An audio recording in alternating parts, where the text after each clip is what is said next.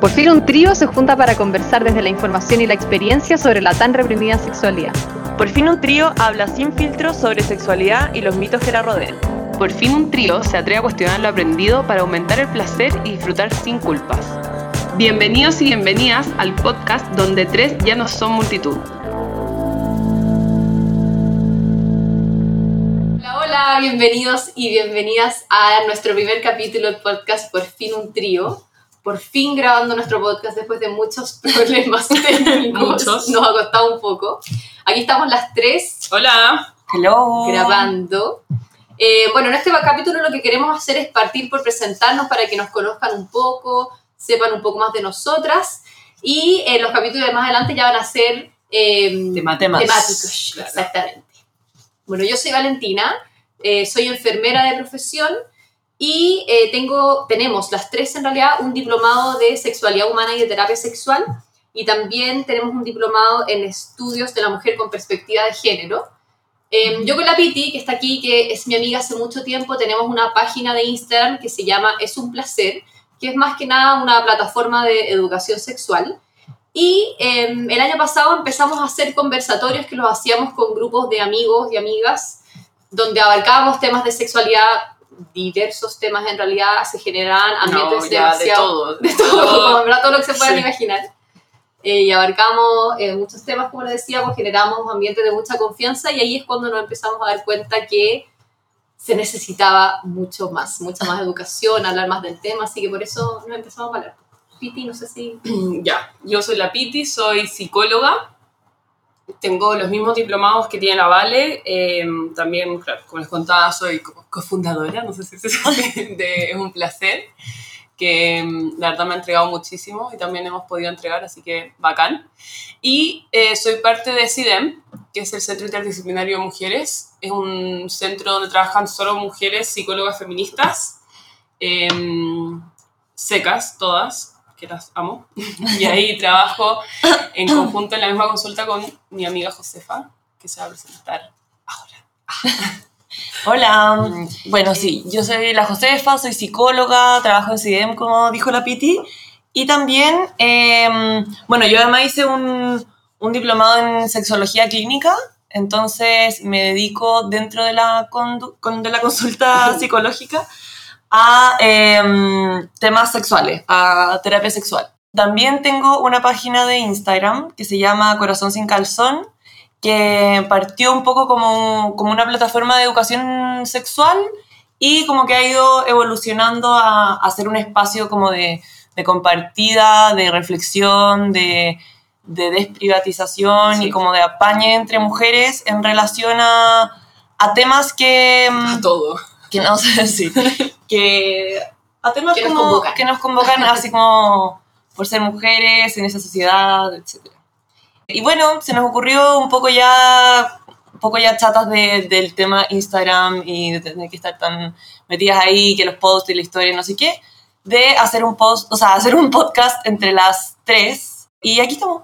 Sí, la idea es hacer un podcast como bien participativo entre todos y todas, eh, donde vayamos todos contando nuestras experiencias, al final eh, dejando preguntas, nosotras eh, respondiendo cuando lo, lo podamos hacer, analizando. Sí, ahí la Y- gente que nos sigue puede darse cuenta que hemos hecho algunas como encuestas también para, para traer información de ustedes mismos y mismas. Como para, para eso, para que participen y pa- para ser cada vez más cercano y, y real también. Oigan, la Josefa nos va a contar un poquito de la, de la dimensión, no, no sé si dimensión, como la visión que tenemos nosotros tres de lo que es sexualidad, para que estemos todos y todas como en la misma sintonía y entendiendo lo mismo. Así que, Jo, Sí.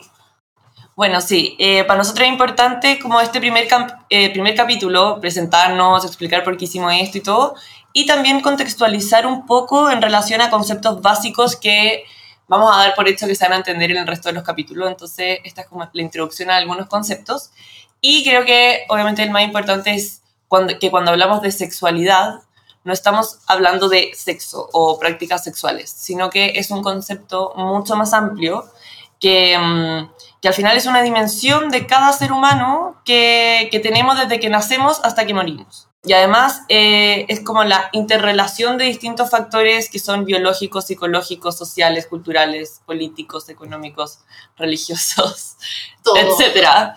Eh, que obviamente ahí está como la individualidad de cada persona y de su sexualidad, porque una persona, una mujer que nació en Chile va a haber construido su, su sexualidad de una manera distinta que una mujer de India, por ejemplo. Entonces como Y que de Chile, independiente, o sea, o de distintas partes de incluso, Chile, claro. o de, claro, entonces, o también hombre-mujer, o etcétera. Como que es súper individual según lo que, donde uno creció, lo que le enseñaron, el tema de la educación también, que es muy importante que vamos a, a tocar. Eh, bueno, y también saber que, que como esto es una dimensión de cada uno, también la sexualidad es eh, como que se vive y se expresa constantemente a través de los pensamientos, de la conducta, de, de las relaciones, de la fantasía, de las creencias, etc. Entonces es algo que llevamos dentro todas y todos eh, y que estamos con- en constante como conexión con eso. No es que solamente sea en el acto sexual y- o, o compartido, sino que en verdad somos seres sexuales toda Todo nuestra rato. vida, todo el tiempo y en nuestras relaciones, en, en todo. Entonces como que es súper amplio. Oye, Jo, o sea, ahora que lo mencionáis, como que me pasa que decís que es, es individual, que claramente por todo lo que explicáis, pero al final sigue, sigue siendo demasiado colectivo y social porque tenemos que, lamentablemente, o, o pasa mucho que se vive la sexualidad en todos estos ámbitos que tú nombraste, muy de- dependiendo de lo que culturalmente sea, entre comillas, correcto Ajá. o lo que se espera, o entonces ahí de repente se entran muchas como eh, problemáticas o contradicciones porque que Claro. se nos obliga a veces como a vivir una sexualidad determinada que Terminar a tu sociedad, a tu cultura, Claro. a tu círculo, a tu religión también, porque obvio, o sea, una mujer en Chile, a nosotras, por ejemplo, ya nos tocan muchos temas parecidos, pero claro, las mujeres en India le tocan otros temas totalmente distintos, pero que también para ellas son sociales y culturales, entonces tal cual. también ahí, bueno, entra algo como muy entretenido dentro de la sexualidad que me gusta mucho, que es el tema de la normalidad, de que no se puede decir como que qué es, lo normal, Claro. porque también va a depender en, no sé, pues, en qué parte del mundo está ahí también. Totalmente. Como que no existe. Y es mucho, Y que es muy así típico. en cierta como- parte del mundo no necesariamente hay cosas normales o, o anormales, ¿cachai? Como Claro. que, y en general la, la gente trata de calzar en, en esto de la normalidad, entonces te preguntan ya, pero Que es ¿qué, qué es lo normal? Sí. Si nos vamos a ir a lo que son las prácticas sexuales como tal, ya, pero ¿qué es lo normal? ¿Qué cuánto tiene que durar? ¿Qué cuántas veces a la semana? ¿Qué no sé qué? Sí. Y como, bueno, no, no puede andar poniendo ecuaciones y estándares para todas las personas. Eh, Claro, porque Entonces- vemos lo individual que es. Como que no se puede hacer una norma de esto tiene que ser así y esto es lo normal. Porque imagínense la cantidad de gente que puede quedar como Fuera. fuera, de eso claro. y que no necesariamente está mal para nada. Entonces, Totalmente. ahí es como a mí el- que me, me interesa mucho el tema de la educación sexual, es muy dirigido que, claro, cuando tú veis la, entre comillas, educación sexual que, que hay en este país, eh, se les enseña a vivir la sexualidad de X forma. Claro. Preventiva totalmente. Como, claro, totalmente preventiva, totalmente satanizada. Estoy generalizando, obviamente, entiendo que totalmente heteronormada, como, biologicista, no sé, como, moralista. claro, muy centrado en lo, en lo biológico, muy centrado en eh, lo que para ciertas religiones es lo adecuado también. Entonces, como ahí también eh, cuestionarnos todo lo que nos han enseñado y también pensar en cómo deberíamos hacerlo, eh, enseñar de repente de una forma mucho más amplia y que cada persona decida cómo vive su sexualidad y como cada persona le haga más sentido su sexualidad también. Oigan, Sí. acá les, les quiero contar como cifras de Ujú. estudios. Eh, en el 2010... 20, ¡Ah! en el 2008, iba a decir 28, no ni siquiera- ya. En el 2008, los ministerios de, de Educación y Salud de 17 países de Latinoamérica, junto a la ONU, eh, aceptaron participar del proyecto Prevenir con Educación, ¿ya? Ojo, prevenir, sí, Brigido, ya. Pero bueno, para monitorizar los avances de salud sexual y reproductiva. ¿Ya? ¿Cuál era el objetivo? Era que en siete años se pudiese reducir en un 75% los colegios que no impartieran educación sexual integral, que eso igual creo que lo deberíamos como ponerle un punto ahí, y eh, reducir en un 50% la brecha de adolescentes y jóvenes sin cobertura de necesidades sexuales y reproductivas, ¿ya? Eh, los resultados fueron un promedio de avance general de un 69%, It's, uh, ¿ya? Y eh, Chile, Chilito, presentó los datos más bajos de Latinoamérica, solo con un 39%. Como que ya ser el país con menos como eh, resultado en estos estudios dice que estamos muy atrás. El año fue 2020, de 2019 se rechazó el proyecto. 2020. 2020. Claro, como se horrible. rechazó este proyecto, De educación sexual integral. claro. ¿no? em, y ahí como que yo me vuelvo a cuestionar como qué, qué, qué más falta que pase para que nos den una buena educación inte- sexual integral, como Que de hecho, en en cada ese estudio, si tú veis como las cosas que evaluaban, eh, o sea, cuáles eran los parámetros para ver qué tan buena era estaba haciendo la educación sexual en los países, era la prevención del embarazo adolescente, la prevención de ITS, era Ujú. como súper centrado en lo biológico de nuevo, en- en- claro, claro. Y, y, o sea, al final era como bien poco integral la cosa, porque ninguna parte abarcaba lo que era el consentimiento, ninguna parte abarcaba lo que era la afectividad, el placer, eh, el la diversidad. eh, ni- ninguna de esas Ah. cosas, ¿cachai? Entonces, ni siquiera eso, que es como lo básico, entre comillas, y que es lo que, Lo el típico. objetivo que Sí. querían lograr, lo más típico, ni siquiera eso lo estamos logrando. A mí me pasa que Sí. ya, puede ser muy general, pero onda, ¿cuánta violencia bajaría si es que enseñáramos, ponte tú, el, el tema de la diversidad, el respeto? No, ¿Cuántos abusos Del y, violaciones se, se, se podrían también evitar? Si- claro, se les enseña a los niños y niñas como a- al- al preguntar, al, al acercarse con cuidado, al- al- en verdad el Ujú. respeto, el consentimiento, o no sé, También como- a conocer tu cuerpo, a poner tus límites, claro, a saber que la ¿Cuántas sexualidad es tuya. de nuestra consulta no llegarían si Ajá. pudiésemos enseñarles de placer, que está bien, que es claro, No, como... Impresionante. Es que ahora, obviamente, teniendo como nuestra fuente de educación sexual el porno, donde no se ve consentimiento, donde la mujer es un objeto con- completamente, donde los estándares de, de belleza y también de como rendimiento sexual son totalmente falsos, eh, obviamente como que si los niños y niñas aprenden de eso, después en la vida real vamos a tener hartos problemas. Porque, o no o sea, aprenden, y es o brígido no aprenden en los conversatorios, en verdad, no, o, o más Total. que eso, en los conversatorios que tuvimos más de 100 conversatorios, eh, la, generalme- generalmente fue con, con mujeres y nos decían, eh, na- no sabían nada de esto. Y Nunca, la angustia era terrible, era como, Sí, bueno, como, no sé no nada. sé nada. sí. no sé nada de mi cuerpo, no sé nada de la relación con otro o con otra, no sé lo que es un orgasmo, no sé lo que es masturbación, no sé, como No, esto, nadie te lo ha dicho. Y, y claro, está, eh, todas esas cosas, además de no saberlas, no entenderlas, están súper relacionadas a la culpa en general, Mm. el autoconocimiento eh, Nulo. también no, nulo, o sea, Entre mostrábamos fotos de una vulva, ponte tú, y era como, bueno, ni siquiera me habían dicho No, que se llama vulva. mí decíamos vulva y era como, claro, como... Sí. Sí. Entonces, dirigió eso y, y bueno, esa es la razón por la que quisimos hacer el podcast, justamente por lo que nosotras pudimos ver en los, los conversatorios, por lo que la Josefa y la Piti han podido ver en su consulta. Eh, En que- el Instagram en también. nuestro nos llegan Instagram, como que nos abrieron los ojos de alguna forma a decir como, ya, tenemos que llegar a más gente. Y, Esto es y creíamos que un podcast era la buena, la buena forma de hacerlo. como para que se hagan una idea también, poder contarles desde la experiencia y que en verdad esto no es inventado, como de las cosas que hemos escuchado.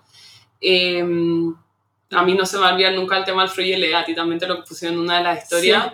En uno de los conversatorios nos contaron, por ejemplo, que eh, taller de sexualidad era, tú, bueno, no sé, clases el de orientación, bueno, no Sí. sé qué están haciendo En el colegio. en el colegio. Sí, claro. Sí, y les hacen comer su fruyelé, no sé qué, ya, le sacan, pero, o sea, no comérselo, como chupar el. Sacarle el azúcar. Claro, y eh, les dicen como ya, ahora déjenlo en la esquina de su mesa.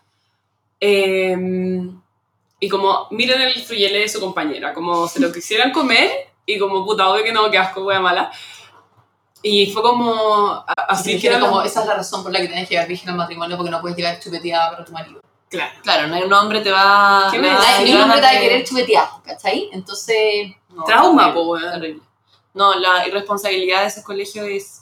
O sea, para mí es totalmente una responsabilidad, deberían ser como multados. yo los demandaría. Algo debería pasar. Yo los demandaría No porque le están sacar cagando la vida a la gente, le Sí. están mintiendo, la están Insegurizando, sí, la están. traumando, culpabilizando por todo. Desvinculando. ¿Sabes qué? su Yo creo que ya, eh, o sea, claramente yo me estoy completamente en desacuerdo, pero si quieres plantear ideas, porque nosotros también ahora estamos planteando ideas, pero invitando a, a cuestionar todo, porque Claro. pueden decir también este par de, o sea, este trío, weón, de loca, chao, pero también como si es que les quieren dar esa enseñanza o esa forma de vivir la sexualidad, también mostrarle otras opciones Mm. o que queden abiertas, Mm. no como una verdad única, ¿cachai? Ahí está como lo del, lo del peligro relato único.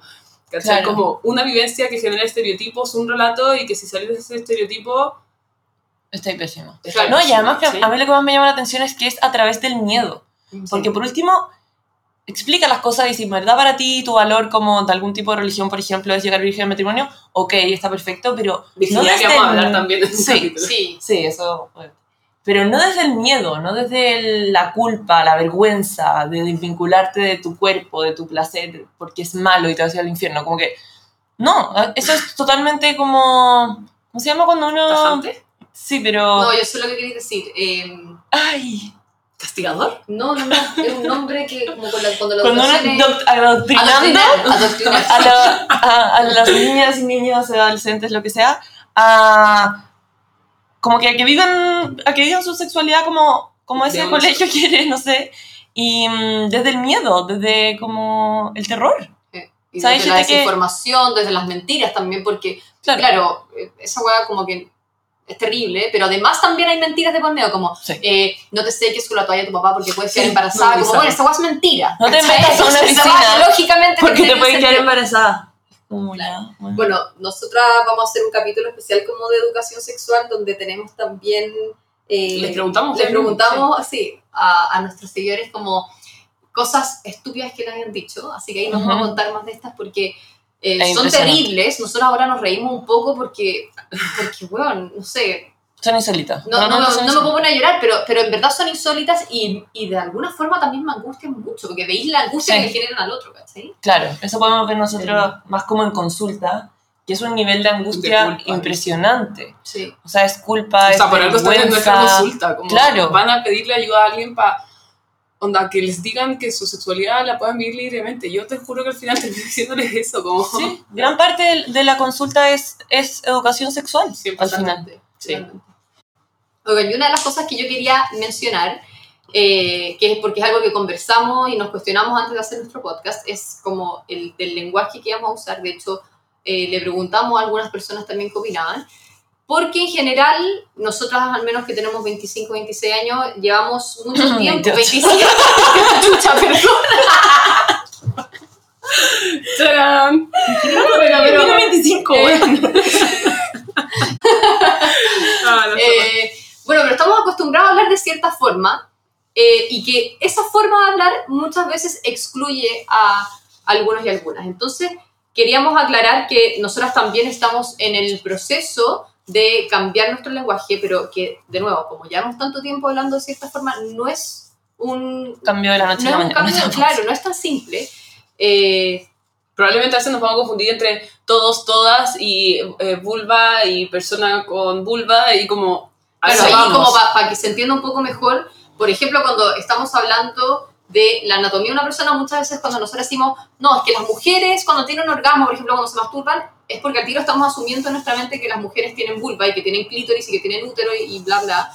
Pero en verdad no es necesariamente así. En este mundo hay mujeres eh, trans que, por lo tanto, no necesariamente tienen vulva y, y por eso como es súper importante eh, hacer estos cambios en el lenguaje. Estamos en el, en el proceso y lo vamos a lograr. Sí, pero que se entienda que al final Sí. queremos como eh, hacer parte a, a- a quien quiera escucharnos y desde una perspectiva como... Sí, pero con perspectiva de género intentar, estamos en eso, eh, somos conscientes de lo importante que es Mm. y mm, nos cuesta, pero estamos en No, eso. no, claro, sí, como dice la Vale, son muchos años en comparación a cuando ya empezamos a darnos cuenta de lo importante que es. Claro. Pero igual siento que es muy de... Bueno, hay dos cosas importantes, creo yo, ¿verdad? Pero que dentro de la lengua castellana, ¿se dice así? Eh, hay mucho femenino y, y masculino en Sí, todo. Como binario. Claro, súper binario el lenguaje. Entonces no es como en inglés que es, es como... Claro. They. they o kids, no sé, acá es niños y niñas, niños, ¿cachai? Como que es un- aún más complejo y también obviamente no podemos eh, no decir que es un, como en el sistema heteropatriarcal en el que vivimos, Claro. obviamente el lenguaje eh, muchas veces sin darnos cuenta, yo creo que hasta como nos enseñaron en sexualidad, o bueno, no sé si... Nos enseñaron. No, no, en- ya cuando lo, lo- en verdad lo, lo estudiamos. Ah, ya, claro. eh, es súper heteronormado y cisnormado. claro. Totalmente. Cuando se habla de pareja, cuando nosotros hablamos de pareja, obviamente no estamos eh, pensando en hombre y mujer necesariamente. claro. Por eso se habla de pareja y no se habla como de, no sé, marido y mujer. Eh, bueno, en todo caso, podríamos de hecho hacer un capítulo como haciendo, explicando conceptos como quizás ahora dijeron que es una, que es cis, ya. Todas esas cosas las vamos a ir explicando para que también... Todos vayamos aprendiendo, todo y Claro. todo. Bueno, este, este fue nuestro primer capítulo, un poquito corto, solamente una introducción, una presentación. Así que quedan todos y todas invitadísimos a escuchar nuestros próximos capítulos. Y a participar en nuestro Instagram. sí. Es un placer. Eh, Corazón sin calzón y además está el Instagram de- del podcast donde vamos a estar diciendo cuándo salen nuevos capítulos o los temas y si quieren obviamente escribirnos para darnos ideas o Felices, contribuir en lo que quieran. Somos muy felices y están todos bienvenidos y bienvenidas a hacerlo. Eso. Nos vemos. Chao, ah, no, nos nos vemos. Nos escuchamos. Chao.